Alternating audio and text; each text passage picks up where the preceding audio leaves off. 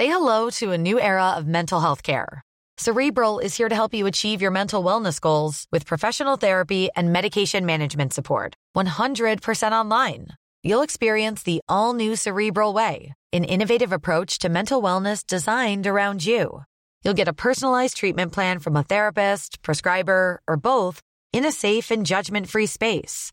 Your cerebral therapist or prescriber will outline a customized plan with clear milestones along the way so you can get to feeling your best. With Cerebral, you're not alone in your mental health journey. We're here to empower you to live a fulfilling life. So take that first step towards a brighter future and sign up today at cerebral.com slash podcast and use code ACAST to get 15% off your first month. Offer only valid on monthly plans. Other exclusions may apply. Offer ends July 31st, 2024. See site for details. Heraldo Radio. El dedo en la llaga. Había una vez un mundo en el que nadie creía. Un país de historias inexplicables. Una nación con personajes asombrosos. Santo Tomás tenía razón. Hay que ver para creer. El México increíble, las verdades que duelen, la voz de los que callan, el dedo en la llaga. Infórmate, diviértete, enójate y vuelve a empezar. El Heraldo Radio presenta El Dedo en la Llaga con Adriana Delgado.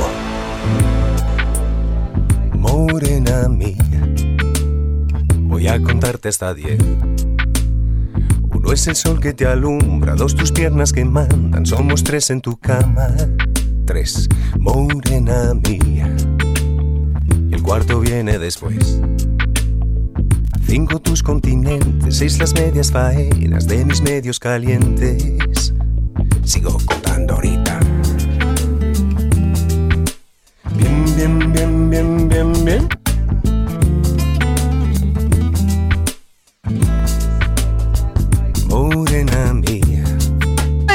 Tardes, ¿cómo están? Les saludo con mucho gusto. Yo soy Adriana Delgado. Nos escuchan a través de la 98.fm del Heraldo Radio a esta gran cadena que es el Heraldo Media Group. Y les recuerdo mi Twitter, arroba Adri Delgado Ruiz. ¿Por qué? Porque ahí vienen los regalos. Me imagino que muchos de ustedes conocen ya lo que es el Festival de las Ideas que se va a llevar a cabo en Puebla del 31 de marzo al 2 de abril. Y quiero decirles que tengo un pase doble, sí. Nomás les digo que estos boletos llegan a costar muchísimo dinero porque los speakers que van a estar hablando, o sea, las personas que van a dar sus conferencias durante estos tres días, son impresionantes. Y aquí les viene el primero. Quiero que me digan el astrofísico más interesante y aclamado después de Carl Sagan. Ahí les va. Quiero que me digan a mi Twitter para que me sigan y me manden un mensaje en arroba Adri Delgado Ruiz para que lo vayan a ver a Puebla. Sirve que se dan un, un gran paseo por esta bellísima ciudad y estado. Y van a la ciudad, al, perdón, al Festival de las Ideas. Y bueno, a ver qué les digo, que tenemos muchísima información y también les quiero decir que vamos a tener de nuevo, después de la media hora, a Alexander, este analista ucraniano que nos ha hecho el favor de darnos su testimonio de lo que está viviendo en Ucrania en este momento. Eh, días pasados yo les, yo les comenté, escucharon la entrevista, pero él no quiere salir de Ucrania él quiere permanecer en su país y pues está mandando este, información y todo esto y yo he tenido la oportunidad de hablar con él. Es un, es un joven, hombre muy joven. Eh, quiero que la escuchen porque te regresa muchísima emoción, impotencia de lo que está sucediendo en esta terrible guerra de Rusia contra Ucrania. Ucrania. Bueno, a ver, Pues resulta que todo este tema de la captura de Juan Gerardo N. alias El Huevo, pues ha sido todo un una movilización impresionante, líder del cártel noroeste, y en Nuevo Laredo se llevaron a cabo, bueno, muchísimas, ya saben lo que hacen, quema de vehículos, balaceras, bloqueos. Creo que ya hoy amaneció más tranquilo y pues tuvieron que llevarse a este hombre inmediatamente, este, pues lo entregaron a las autoridades de Estados Unidos, este, tras su detención en el pasado domingo pero pues esto ocasionó que se hiciera y bueno, la Secretaría de la Defensa Nacional este informó que pues había sido tener tener una reacción muy rápida porque pues lo habían este heli transportado, o sea, en helicóptero, integrada por por elementos del Ejército y la Fuerza Aérea Mexicana, Guardia Nacional y la Fiscalía General de, de la República. Bueno, pues llegaron, lo agarraron y se lo llevaron a Estados Unidos porque él es ciudadano norteamericano. Fíjese, ya andaba por acá. Bueno, tengo en la línea a Alejandro Ope, experto en temas de seguridad. Alejandro, gran golpe a un cártel, ¿no? bueno, primero, buenas tardes, buenas tardes, Adriana. Buenas ¿Cómo tardes, estás? Muy bien, gracias. Pues sí, mira, o sea, si era una cabecilla importante. Eh, deja dar un poco de contexto. Por favor. Eh, este hombre que tuvieron el conocido el huevo Treviño era sobrino de dos de los principales líderes de los Zetas, los hermanos Treviño, el Z40, el Z42, que fueron ellos capturados eh, en 2013 y 2014 respectivamente.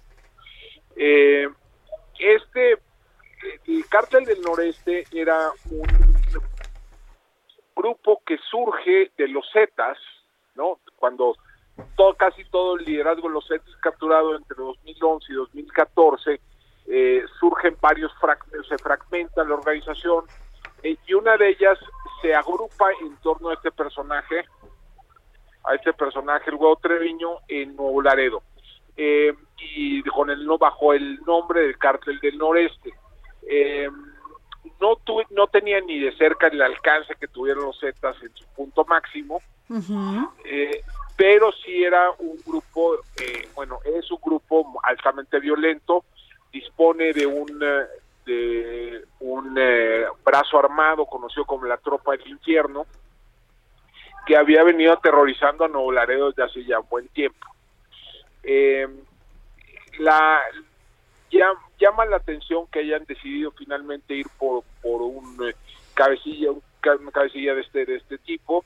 El presidente y las, eh, los funcionarios del Gabinete de Seguridad habían afirmado en repetidas ocasiones que eh, capturar capos no era su prioridad.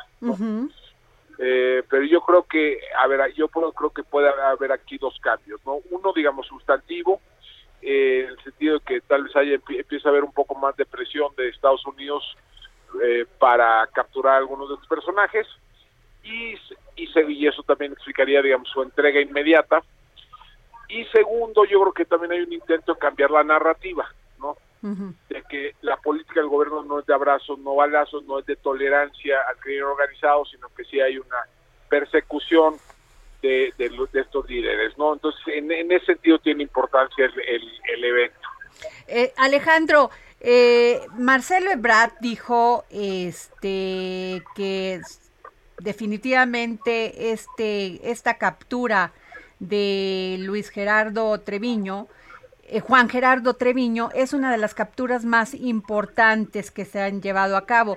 Sin embargo, pues unos dicen que no porque cree, este, que es más importante la de la captura del Chapo Guzmán ah, y de, este otros más. Y luego también este pues se da en torno a esta visita que realizó Alejandro Mallorcas, que es el jefe de seguridad de la de Estados Unidos. Eh, es el secretario de, Seguridad Nacional, ¿no? Eh, sí, yo no no creo que hayan que hayan programado la captura para pero coincide. Coincidió, sí, pero digamos, pero este tipo de capturas muchas veces o sea, se genera, o sea, hay un seguimiento por semanas, si no es que meses, eh, y se aprovecha una oportunidad cuando surge, ¿no? cuando, cuando surge, surge no, no, es, difícil pues, calendarizarlas, déjame ponerlo así. Eh, entonces... Claro, claro, tienes toda la razón. Ahora, ahora, detrás de esto sí puede haber, digamos, una creciente presión del gobierno de Estados Unidos para que haya una política, digamos, más vigorosa de persecución de grupos de, grupos de delincuencia organizada en México.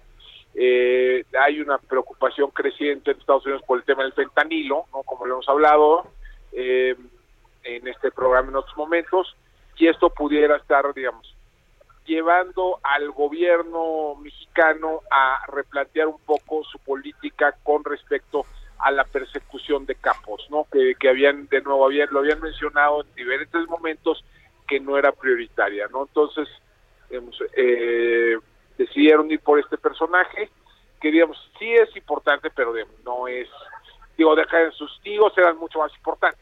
Claro, porque también señalan la misma caída del Z40 en el 2013, o sea que, ah, pero sin embargo, bueno, todos estos avances son importantes, ¿no, Alejandro? Aunque cuando capturan a un líder de un cártel como, e, como este apodado El Huevo, pues se dividen, eh, se divide ese cártel y, y se forman muchas células y eso es lo que ha generado todo este, todo este esquema de delincuencia es uno de uno de los motores no de, la de la violencia en México esta fragmentación de grupos criminales no eh, ahora aquí hay yo creo que ya debemos de tener después de tantos años ya deberíamos de tener tener claridad de que este tipo de capturas pues no necesariamente reduce el tamaño de la economía ilícita sobre la cual crecieron estos personajes, ¿no? Claro.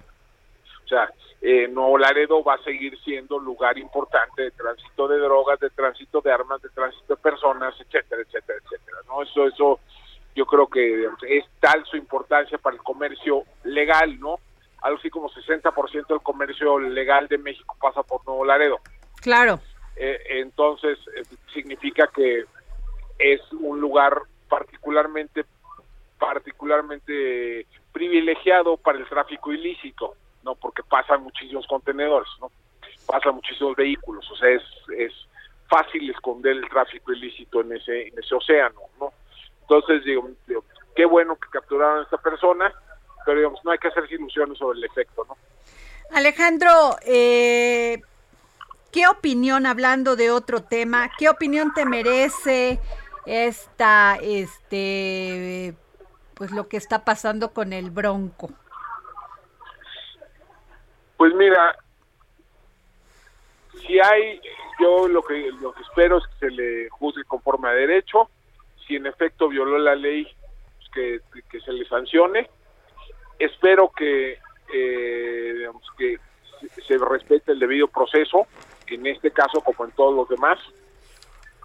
Eh, creo que es bueno que se haya que haya una un combate vigoroso a, a la corrupción, pero digamos, pero esto tiene que estar anclado en la ley y tiene que estar anclado en el debido proceso. ¿no? Entonces, habrá que ver cómo, cómo, procede el, caso. Eh, sin embargo, Alejandro, estas fotografías que le tomaron dentro de la, pues de qué se llamará el, la jaula o el, perdón, el, el espacio donde, donde tienen a las personas que pues apenas van porque o sea, presuntamente son inocentes. Pero esta foto que le tomaron a Jaime Rodríguez Calderón, es gobernador de Nuevo León, apodado también el Bronco, este, ¿no te parece que viola todos sus derechos? Creo que es un error de la fiscalía haber filtrado esos, esos o de quien haya sido esas fotos, porque pues, le, abre la puerta a, a la defensa le abre la puerta a la defensa para de hecho ya solicitó un amparo. al debido proceso no entonces yo creo que creo que fue definitivamente un error haberlo hecho eh, y ojalá no se repitan este tipo de, de, actos. Eh, está digamos, ya, tenemos el presidente de CACES no sobre el llamado efecto corruptor que pueden tener esta exposición en medios no Ajá. sí totalmente. yo creo incluso Ajá, perdón, perdón, Alejandro. Abre, abre la puerta a amparos, abre la puerta a, que incluso se caiga el caso, ¿no? Por tratar de privilegiar el impacto mediático. Pues sin duda un tema muy controvertido, Alejandro, porque la, las imágenes que se filtraron hoy, que son la portada de muchos medios, pues es una violación a sus derechos, a sus garantías, a su presunción de inocencia, independientemente si es culpable. Sí, digo, hay que hay que partir del supuesto de que de que toda persona es inocente hasta que se demuestre lo contrario, ¿no? Es el principio básico eh, en tanto no tenga una sentencia condenatoria, hay que considerarle hay que considerarlo como inocente, ¿no? Entonces, digamos, hay aquí dos elementos, uno ético que no se deben de hacer estas cosas y dos, digamos, procesal, ¿no? Más más práctico, ¿no? Que esto puede poner en desventaja a la fiscalía, ¿no? Si esto llega a otras instancias judiciales. Así es, Alejandro. Pues muchas gracias, Alejandro Ope, experto en temas de seguridad. Gracias por tomarnos la llamada para el dedo en la llaga. Muchísimas, muchísimas gracias, muchísimas gracias al auditorio. Gracias. Oigan, fíjense que hoy vi me lo, la verdad me lo mandaron en un chat, no voy a decir su nombre porque no me lo autorizó, pero sí voy a decir esto, es terrible. Este 16 de marzo que, que este es hoy, no sé si la suspendieron o no, pero es terrible. Hay una, una, pues una, un debate, no sé, mesa, mesa, mesa, no debate, una mesa ah, para hablar del empoderamiento a la mujer en el sector laboral. Esto se está llevando a cabo por el Consejo de Vinculación del Instituto Tecnológico de Durango. ¿Y quién crees, quién creen que son los ponentes? Pues son cuatro hombres, ninguna mujer. O sea, van a hablar de las mujeres, cuatro hombres. Yo entiendo de la inclusión y de todo, porque pues también ese es un avance, ¿no? Que tenemos que tener, incluir, pero no puedes hacer una mesa debatiendo, o sea, o hablando de temas de la mujer sin una mujer y más en el sector laboral me parece verdaderamente incongruente. Ahí se las dejo, ojalá rectifiquen, pero no, yo creo que ya se está llevando a cabo. Esto lo lleva a cabo el Instituto Tecnológico de Durango. Ahí se las dejo, ¿eh? Bueno, fíjense que la Cámara de Diputados aprobó una reforma para incluir en las leyes generales de salud y de acceso de las mujeres a una vida libre de violencia la definición de violencia obstétrica. Eh, tétrica, perdón, con el propósito de evitar cualquier agresión física o psicológica por parte del personal médico público o privado contra las mujeres durante el embarazo, parto o puerperio. Entre las prácticas que se consideran como violencia obstétrica se encuentra las que se deriven en la falta de acceso a servicios de salud sexual o reproductivo, tratos crueles, inhumanos o degradantes, abuso de medicación, práctica innecesario o no autorizada de procedimientos quirúrgicos.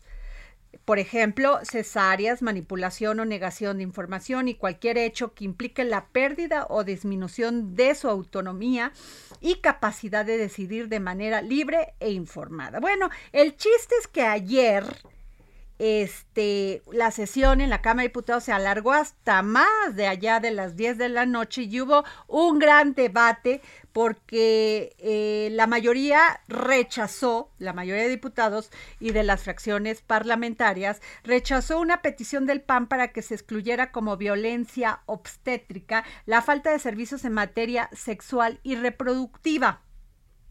¿Sí? Y es por eso que le pedí al diputado Héctor Jaime Rivera del PAN, secretario de la Comisión de Salud en la Cámara de Diputados, que nos pudiera explicar por qué. Buenas tardes, diputado. Hola, Adriana, muy buenas tardes. Un saludo a todo el auditorio. Oiga, ¿y por qué, por qué el PAN rechaza esta petición? ¿Cuál, cuál Adriana? La de que... que... se excluyera como violencia obstétrica la falta de servicios en materia sexual y reproductiva. No, no, Adriana, yo creo que está ah. mal informada. A ver, pues eso sí puede ser, ¿no? Pues puede ser. o sea, se aprobó en lo general por todos los partidos políticos. Ajá. Es decir, de hecho, el procedimiento claro por parte nuestra, porque a mí me tocó posicionar a nombre del grupo parlamentario, es, señalar lo que tú estás diciendo. Realmente en los últimos años, mira, el primer reporte de violencia obstétrica en el área médica fue reportado en 1827 en la revista Lancet. O sea, ustedes sí están apoyando esto y han estado apoyando, entonces sí le pido una disculpa, diputado, por tener mal la información. Pero mire qué bueno que usted nos puede corregir. Fue, fue, fue aprobado de manera técnica, de hecho le, puedo comentar de manera puntual que eh, de hecho en años previos incluso hemos hecho posicionamientos aún en la, por ejemplo, en la Asamblea Parlamentaria del Consejo de Europa, donde también estos temas, es, un tema de, de, todo el mundo. Y yo creo que hoy las tecnologías de información y particularmente muchas redes sociales han evidenciado lo que está ocurriendo. Hay una mayor violencia y se reporta más contra actos de violencia contra la mujer. La Organización Mundial de la Salud en 2014 lanzó la alerta, oigan, está pasando esto y, muchas veces en consultas ginecológicas durante el parto, durante el porperio, las mujeres están enfrentando este problema. La encuesta mexicana de dinámica de las relaciones de hogares en el 2016, escucha esto, Adriana. El maltrato en la sección estética fue reportada en, el, en, los últimos cinco años de aquel entonces en el 33% de todas las mujeres de 15 a 49 años que tuvieron un parto y sufrieron algún tipo de maltrato. Entonces, fue aprobado en lo particular, en lo general el dictamen, y si en lo particular había detalles del, del dictamen, pues que también tienen temas que pueden ser corregidos y, que nosotros presentamos reservas para corregir y las reservas no fueron aceptadas. Pero ¿Cómo cuáles? ¿Cómo cuáles, diputado? Se aprobó. ¿Cómo cuáles reservas?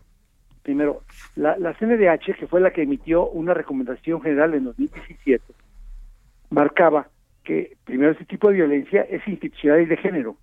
Te voy a dar un ejemplo. Eh, dice la Organización Mundial de la Salud que el máximo número de cesáreas debe ser no más del 15%. Tú ya habrás escuchado eso. Ajá. Bueno, pues ahí te va el dato, de 1.900.000 partos los últimos, el 45% son por cesárea. Entonces, significa que entre el 15 y el 45% de todas esas mujeres potencialmente pudieron ser por violencia obstétrica, es decir, pensando en que le rompieron las membranas antes, o el que tú llegas a una institución, te programan para cesárea, está lleno de quirófano, no es el ginecobstetra, eh, está descompuesta la máquina de, anestesia, es decir, hay otros factores, no solamente de las personas, sino también de las instituciones, y por eso definimos nosotros que la la violencia contra la mujer, en este caso, en esta modalidad de violencia obstétrica, es una es una modalidad de violencia institucional y de género, cometida por prestadores de servicios de salud, por una deshumanizada atención médica a las mujeres durante el embarazo, el parto o el porperio, que le genera una afectación física. Entonces lo que queríamos decir, oiga, no ponga solamente a los prestadores de salud, que puede ser una partera profesional, puede ser una enfermera, puede ser un médico, un ginecólogo, sino también veamos a las instituciones. Y de manera muy puntual, la CNDH, la recomendación dice, da en dos líneas, siete, dice, es indispensable que las citadas instituciones realicen un diagnóstico o análisis para detectar las necesidades materiales, de infraestructura y de personal que se requieran para satisfacer las demandas obstétricas de la población objetivo con calidad y calidez para informarlo a las autoridades legislativas y doten de recursos necesarios para solucionar las limitantes del sector salud. Entonces presentamos una reserva para decir, oiga, pongan las instituciones, además del personal. Bueno, pues fue rechazada la, reserva. Ah, Ya como concluye, por último, el tema de, de, la violencia, dice, Recomienda también al IMSS, al ISTE, SEDENA, Marina, IMSS, Pemex, gobiernos de entidades federativas y el gobierno de Ciudad de México que se asuman los acuerdos de requerimientos técnicos y humanos y se programe el presupuesto necesario para ampliar y mejorar la infraestructura hospitalaria, que en urgencias se cuente con médicos que atiendan en formas adecuadas, que la atención médica sea digna y respetuosa y con perspectiva de género y se implemente en todas las instituciones el modelo de atención a mujeres durante el embarazo, parto y puerperio, con enfoque humanizado, intercultural y seguro. También presentamos otro otra reserva para que, que eso también estoy viendo con perspectiva intercultural, pues eso ya está, ¿no? Estaba, mira, decía pertinencia cultural y se cambió por perspectiva intercultural. Y ahí le quiero preguntar algo, y entonces la objeción de conciencia, ¿dónde queda? Porque ha, existido mucho debate sobre eso. Fíjate que en este caso no hay debate, porque en esencia, pensemos en una urgencia médica, una urgencia médica que se pone en riesgo la vida de la madre o del hijo debe atenderse a manera inmediata, sobre eso no aplica la cuestión de conciencia. Si cuando está en riesgo la vida de la persona, ningún profesional de salud puede estar objetado en conciencia. Okay. Pero, por ejemplo, mira, la, primera recomendación de este año que emitió la CNDH es una pacientita que llegó a un servicio si tienes un medio segundo te lo comento. Sí, ¿cuánto tenemos? A ver, para que me pueda explicar y ustedes los... ¿Uno qué? 40 segundos, a ver. Mira, llegó una paciente a un hospital, una, una paciente sotil a un hospital rural en Chiapas, requería de manera urgente una cesárea, le fue practicada tres horas después y posteriormente se informó que su bebé nacía, había sido muerta. Pues Pero no había ginecólogo y obstetra. Es decir, técnicamente es una violencia obstétrica, pero lo que falta eran recursos humanos. Pues no vas a poder acusar luego al doctor que llegó tarde a operarla porque no había y hasta que lo conseguiste hubo. Entonces, mm. debe de visibilizarse las instituciones, y... debe de visibilizarse el profesional de la salud y asumir primero que... Ah, este diputado se nos... Sigue a Adriana Delgado en su cuenta de Twitter arroba Adri Delgado Ruiz. Además, te invitamos a enviar tus opiniones y comentarios en texto o por mensaje de audio a través de WhatsApp al 55 2544 3334. Y si quieres escuchar El Dedo en la Llaga de El Heraldo Radio, en cualquier momento y donde quiera que te encuentres, descarga el podcast. ¿Tired of ads barging into your favorite news podcasts? Good news. Ad-free listening is available on Amazon Music for all the music plus top podcasts included with your Prime membership. Stay up to date on everything newsworthy by downloading the Amazon Music app for free or go to amazon.com slash news ad free. That's amazon.com slash news ad free to catch up on the latest episodes without the ads. Disponible en Spotify y iTunes. Heraldo Radio. La HCL se comparte, se ve y ahora también se escucha.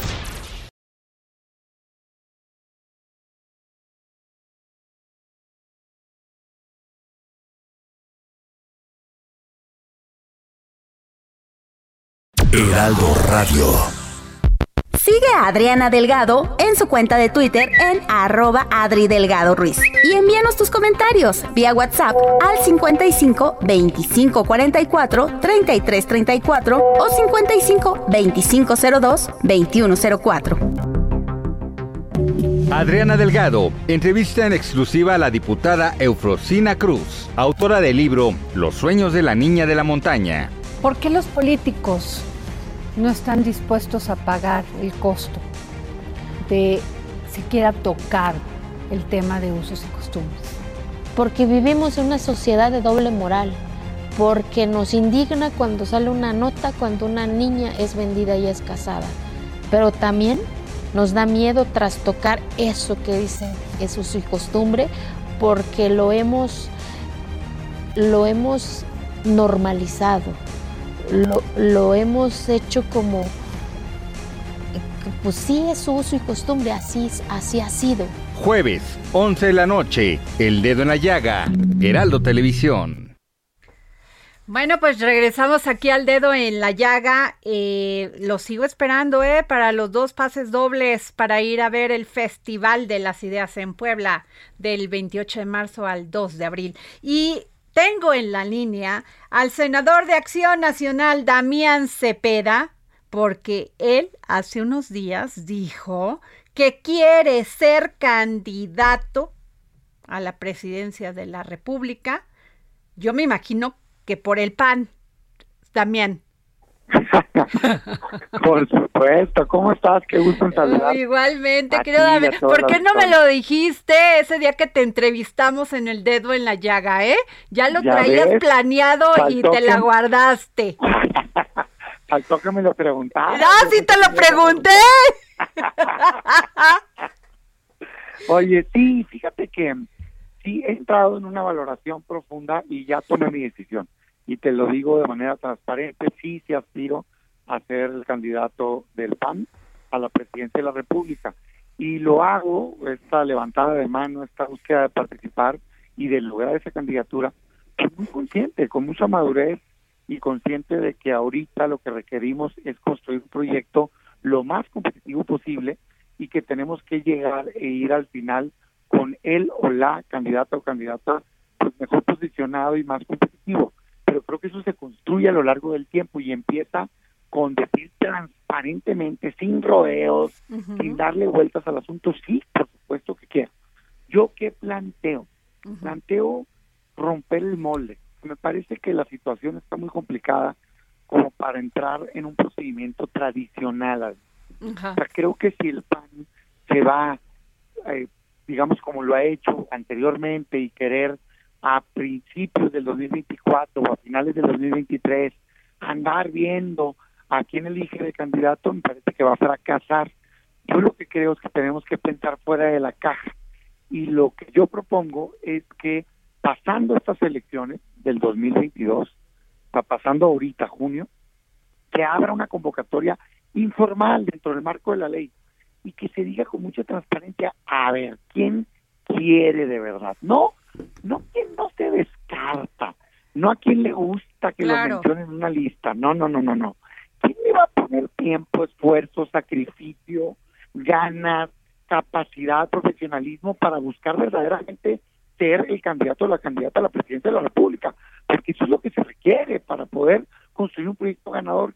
Y que tomen a todos estos perfiles y que nos vayamos por todo el país, Adriana, en un proceso muy transparente y muy abierto de debates, de foros, por todo México, estado por estado, para lograr dos cosas. Primero, jalar la atención hacia la oposición, porque ahorita hay que reconocer que el monopolio de la sucesión presidencial lo tiene Morena, que si Chainbaum, que si Ebrard, que si Pero el presidente te mencionó y le agradezco. Dentro de las corchalatas, pero de las del otro país, eh, este partido, eso dijo él, ¿eh? Así como. Lo hace el presidente, yo creo que con toda la oposición, porque mencionó varios, entre broma y no, entre picando y no, pues yo lo que le digo es, claro que sí, presidente, y va a ver cómo se deja de reír al rato, porque vamos a hacer un proyecto muy serio, en donde yo lo que propongo es que la competencia sea lo que nos rija.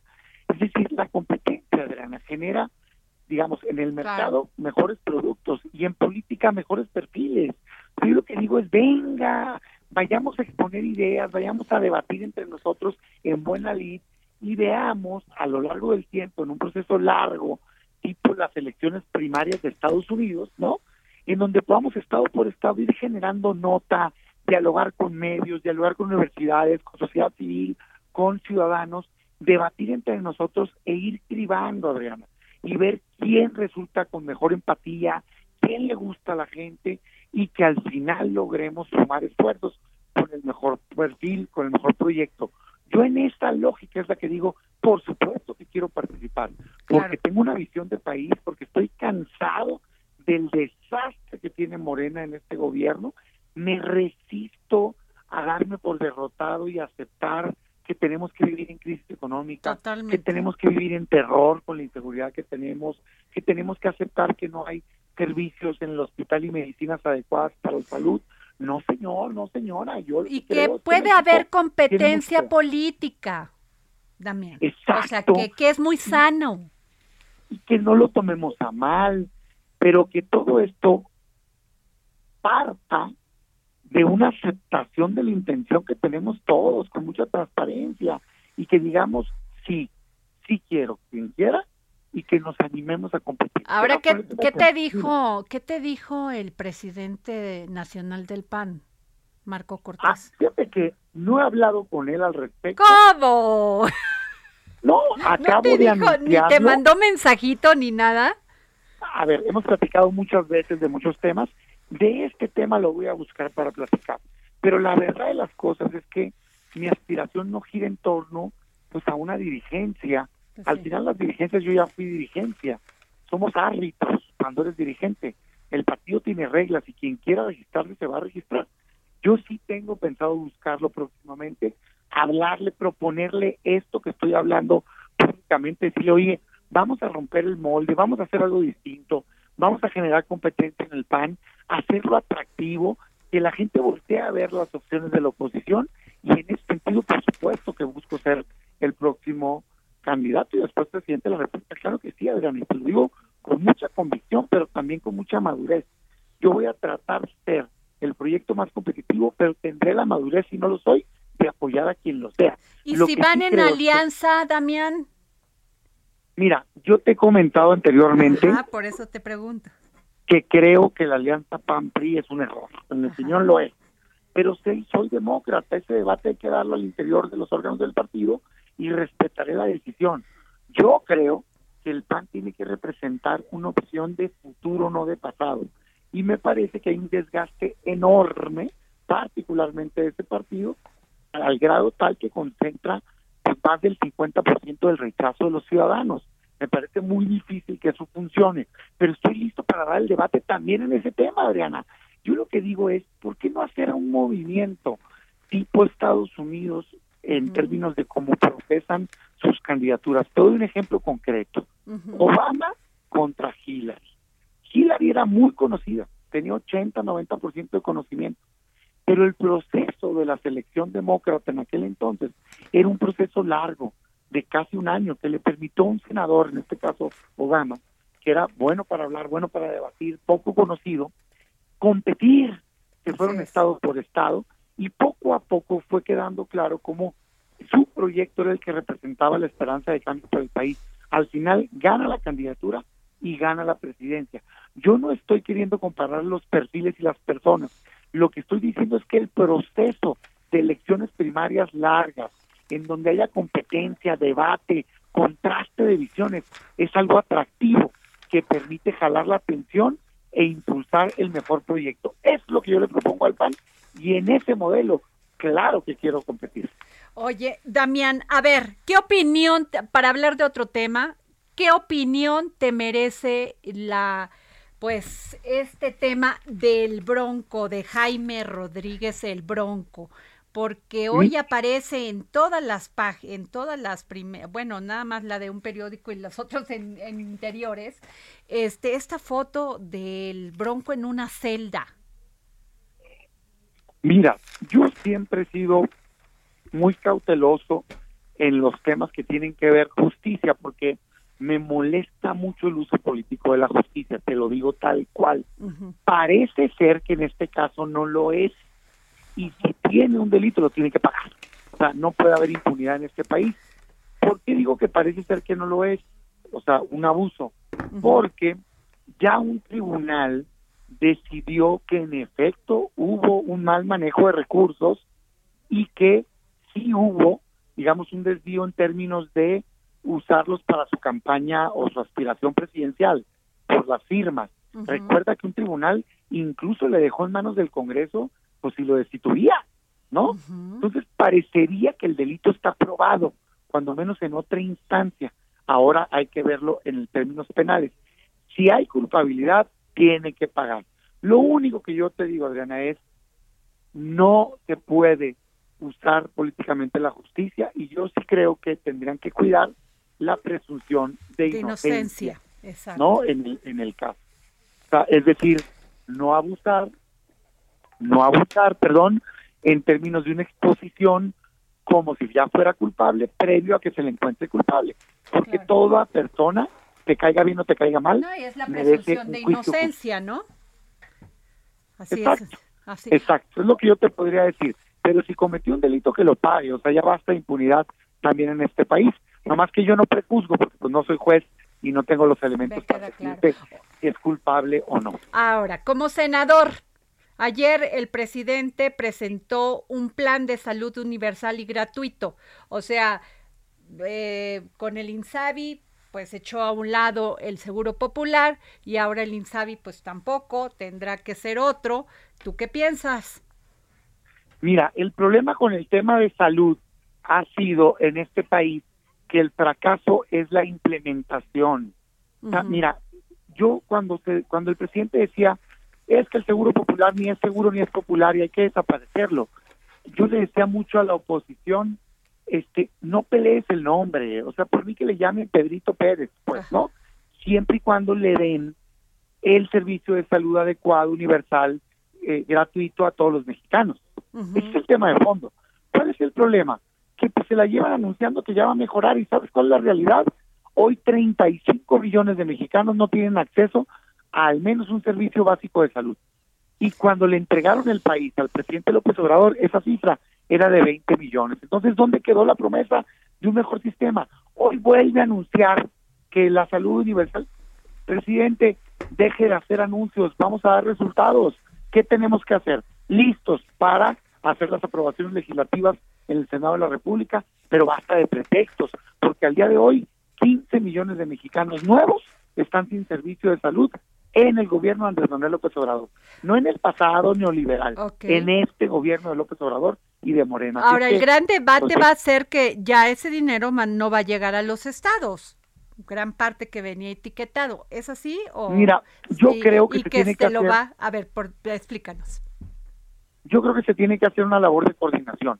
A ver. Por ejemplo, fue muy conocido que el estado de Guanajuato este, no, no aceptó que le quitaran el servicio de salud y es el mejor estado en materia de salud. O sea, la verdad las cosas que yo creo más en el modelo subsidiario, es decir, donde se requiera ayuda que entre, si está, digamos, colapsado un sistema a nivel local, que entre la federación. Pero también, Pero también hubo bien, muchos abusos en otros estados donde la no hacían, decían que ese dinero era para hacer hospitales, sino eh, ve- caso Veracruz, era puro cascarón. Sin duda alguna, Adrián. Lo que tenemos que hacer, más allá de quien lo otorgue, es garantizar el servicio de salud universal en México. Y estoy completamente a favor de eso. Hoy, hoy, no solo no es una realidad, hoy estamos peor que antes, para acabar pronto. Así es. Pues Damián Cepeda. Ya, bueno, te puedo llamar precandidato o como.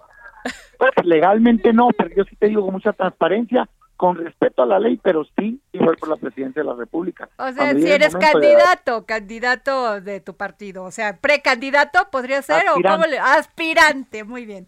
Pues muchas gracias, Damián, gracias por siempre tomarnos la llamada y siempre y estar que muy se atento. animen todos los que quieran cambiar el país. Y luego vemos quién es ¿Ya, la persona forma- ¿Ya adecuada. hiciste página o algo para que los que No, se yo voy a seguir ahí? trabajando como senador, Ajá. dando resultados y visitando todo el país. Porque yo estos llamados que hacen de, oigan, que se muevan, por favor, ya tengo rato, vamos trabajando, vamos dando resultados cada quien O sea, desde el su que se esfera. mueve si sale en la foto. Yo no me muevo para salir en la foto, me muevo para cambiar mi país, es lo que te puedo decir. Muy bien, gracias, Damián Cepeda. Saludos. Gracias, hasta luego. Este, pues ahí está. Este, muy, muy importante que ya se estén destapando. Bueno, no sé si, pero pues él es senador, él puede, él no está ocupando ningún cargo público, no es funcionario ni nada, pues puede. A ver, este, nos vamos, sí. Acuérdense que les decía que que le agradezco mucho a, Ale- al Alexander, porque, perdón, Alexander, es que aquí decimos Alexander, pero es Alexander, el Leftuk. Y este, si no lo, si no lo eh, pronuncio muy bien, por favor ayúdame. Alexander, ¿cómo estás? Eh, gracias, buenas noches. Eh, más o menos bien aquí. Hoy por lo menos fue un día eh, tranquilo. No, no escuché ningún bombardeo desde la mañana, pero tenemos un toque de queda durante todo, el día y creo que algo, algo está pasando en la parte norte de la capital, pero en la capital, en la ciudad como tal, eh, seguimos, seguimos tra- tranquilos hoy durante el día. Alexander, tú estás en una, en una zona que, bueno, está cercando todos los días Rusia. Estás a 15 kilómetros de la frontera, por lo que nos dijiste la vez pasada. Y este, pues aquí tenemos información de que Rusia ha bloqueado la producción del pan, el restablecimiento de los suministros de electricidad, agua y gas y el y el este y el trabajo voluntario. ¿Nos, nos puedes explicar sobre esto? Eh, vale, de verdad eh, seguimos con todas, con comunidades. Aquí no hay, no hay tan problema. Eh, en mi barrio, eh, claro que está cerca de la, de la zona de batalla, pero todavía es como, no tenemos miedo aquí. 15 kilómetros es bastante, eh, una distancia bastante larga. Pues claro que es raro, pero sí bastante largo, porque por lo menos no escuchamos eh, tan mucho bo- bombardeo que escuchan la gente en los pueblos cerca de, de la zona eh, norte de la región. Pero eh, yo creo que Rusia ahora entiende que eh, no tiene capacidad a rodar la capital y que eso va a ser una operación muy difícil, casi imposible para las fuerzas rusas, no tienen recursos para eso. Por eso eh, ahora Rusia creo que está más concentrada en las eh, batallas en el parte sur de Ucrania, cerca de la ciudad de Mariupol, Kherson y Mykolaiv, en tres direcciones y también en Donbass. Mm, Kiev es una ahora es una fortaleza que rusos no están capaces a rodear y capturar, pero y por eso en las negociaciones diplomáticas eh, están negociando las, un, alto el fuego en las zonas del sur y del, eh, del este, porque en la capital más o menos tranquila por ahora. Ahora, Alexander, las imágenes que nosotros vemos que nos llegan de, de Ucrania es, por ejemplo, una que tengo de un periódico nacional aquí en México y donde dice que un bombero camina junto a un edificio destruido en Kiev. Tú nos dices que todavía no hay, este, que siguen su vida normal en Kiev. Explícanos un poco más, porque entonces, ah, a ver, por favor. Cuando yo digo que es la vida normal, yo puedo compartir con la vida en Kharkiv, en, en Mariupol, donde la vida es completamente destruida, donde es un horror comparable con Siria, con Alepo.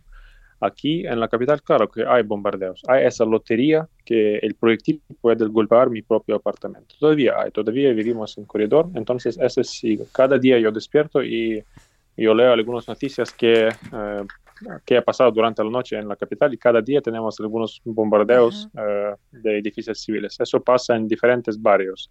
Ayer lo pasó cerca de mi universidad donde yo estudié. Yo sé esa, ese barrio, ex, ex, eh, ese barrio yo eh, viví ahí antes y por eso yo mm, digo que todavía no hay un bombardeo grave como uh, lo pasó con la ciudad de Kharkiv y como lo pasó con las ciudades uh, orientales de Ucrania, con Mariupol.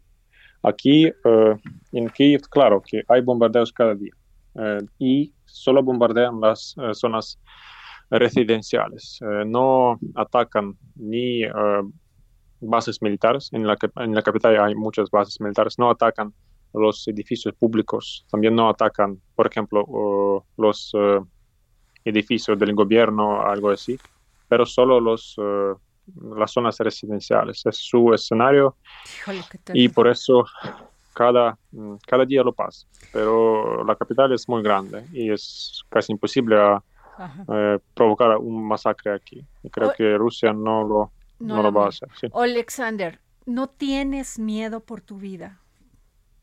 No temes por tu vida. Yo solo, yo solo siento miedo cuando escucho el sonido del bombardeo. Cuando lo pasa, sí, es muy miedoso, pero mm, hay que soportar. Yo decidí que hay que soportar. ¿Por qué quedarte? ¿Por qué cuando mucha gente ha salido de Ucrania en estos momentos? Quiero, quiero, este, por favor, perdón que la pregunta sea muy dura, pero ¿por qué te quieres quedar en Kiev?